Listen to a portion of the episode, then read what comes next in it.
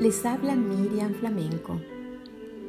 Cuando comienzas tu día, ¿lo haces a solas con Dios?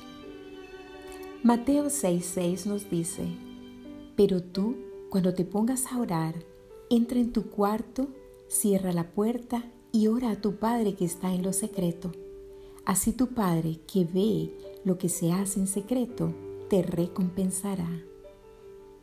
Hay muchas maneras de orar pero la oración personal privada es una de las más poderosas, porque allí puedes acercarte confiado para hablar con Dios y contarle todas tus alegrías, tus tristezas y todo aquello que te preocupa. Allí en la soledad con Él es que encuentras las respuestas más hermosas a tus oraciones.